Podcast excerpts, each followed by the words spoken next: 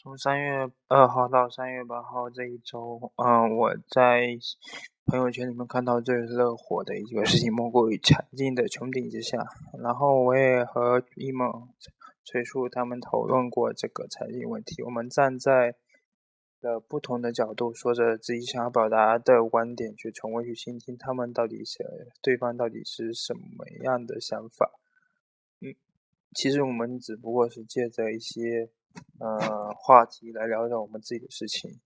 可是他们真的有去想想说这种，或者我自己其实也没有想到说这种，呃，环保到底我们该怎么做，或者说，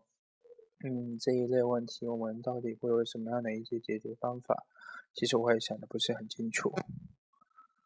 那几天之后呢，这个视频也就被下架了，各种评论文章也遭到了删除。想想这其实真的是挺可怕的，这背后到底有什么样的阴谋，或者说有什么样的利益纷争，我们是不知道的。但是从这个案这个事情可以看出来的是，中宣部他们仍然能够控制的控制得住言论，仍然对言论有较强的把控能力。嗯，想要让它消失，就能让它消失的无影无踪。果然，言言论自由只是空谈。果然。在我们这个神奇的国度上，确实，嗯，还是会被他人给控制住的。嗯，说实在说，我也不愿意去在对这些公共事务去做出什么评论。嗯，记者梦，他终究还只是一个梦。毕竟来说，现在的记者他们写的不是新闻评论，写的也不是那些呃能够对政治进行点评。点评或者说评，就是那种，啊，有言能够说得来话的人，但不只不过是一些政府或者政党的宣传机器罢了。财经看似是一个自由的媒体人，他也许也不过是个工具罢了。嗯，相较于财经或者说，嗯，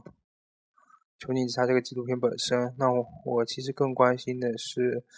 空气污染，或者说空气污染背后那些政府的不作为，或者说呃乱作为吧。也许从这一个事情来说，环保部能够在未来有更多的力量去治理环境，它能够有更强大的能力来呃为我们的嗯环境保护做出一一部分力量，或者说那些曾经抱着一份呃理想，或者说。愿望来到环保部的那些人，可以终于有他们发挥能力的余地了。嗯，人们都会说起说东京、伦敦、洛杉矶等等发达城市都曾有过严重的污染。嗯，上海和北京不过是重复了他们的历史。是的，是这样的，是他们其他的发达城市、发达国家都有过这样的呃不幸的遭遇，或者说。历黑的意思，但中国就非要说是重复重复他们犯过的错，还还被有些人振振有词的提出来过，啊，说这是我们必须要承受的。可是，难道我们需要承受的就是这样一个肮脏的环境，还有我们身边的人过早的离去吗？嗯，当提到这些问题的时候，他们还总会说出说国外的一些势力来干涉我们。对此，我真的是无法认同。其实就个人而言，我其实我又是不开车，又嗯，就嗯，就想说未来能够呃直接去学开。嗯，上手去学开那种新能源汽车，或者说电动汽车，这样的话就可以减少不必要的那种能源的消耗，或者说 PM 二点五这些这些颗粒的排放等等。当然，我也会少用它塑料袋，就是这些基本的方法能够对环境有一定的贡献吧。嗯。在这周里呢，我最大的成就就是读了两本大部头的书，一本是《源泉》，一本是《哈扎尔词典》。嗯，通过读两本大大大部头的书籍来说，我，嗯，一方面是拓展了我对这些呃人性啊，或者说是宗教的一些认识。呃，《源泉》让我《人生》这本书，呃，让我们真正明白了集体主义的危害，或者说集体主义是怎么样在一个呃本那么个人主义的根基强厚的美国泛滥的一个嗯一个过程吧，或者说嗯那洛克这个极端自我主义者是怎么样去抵御这种集体主义的侵害的。当然，这一本书是带着安安兰德本人的很多哲学观点的，所以说也不是很适用于我们自己的这个生活。但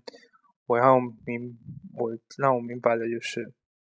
嗯，我需要去减少对他人的依赖，或者说也减少他人对我的依赖，保持个人的独立性。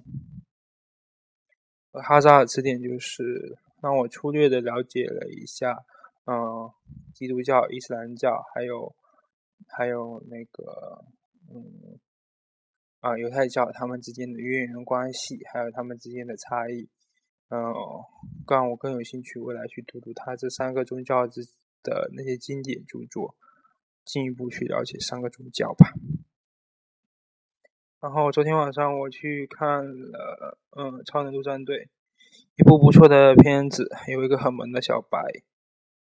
嗯，还算是过了一个比较好的周末，然后过了一个过了一个比较宅的一一周读书周吧。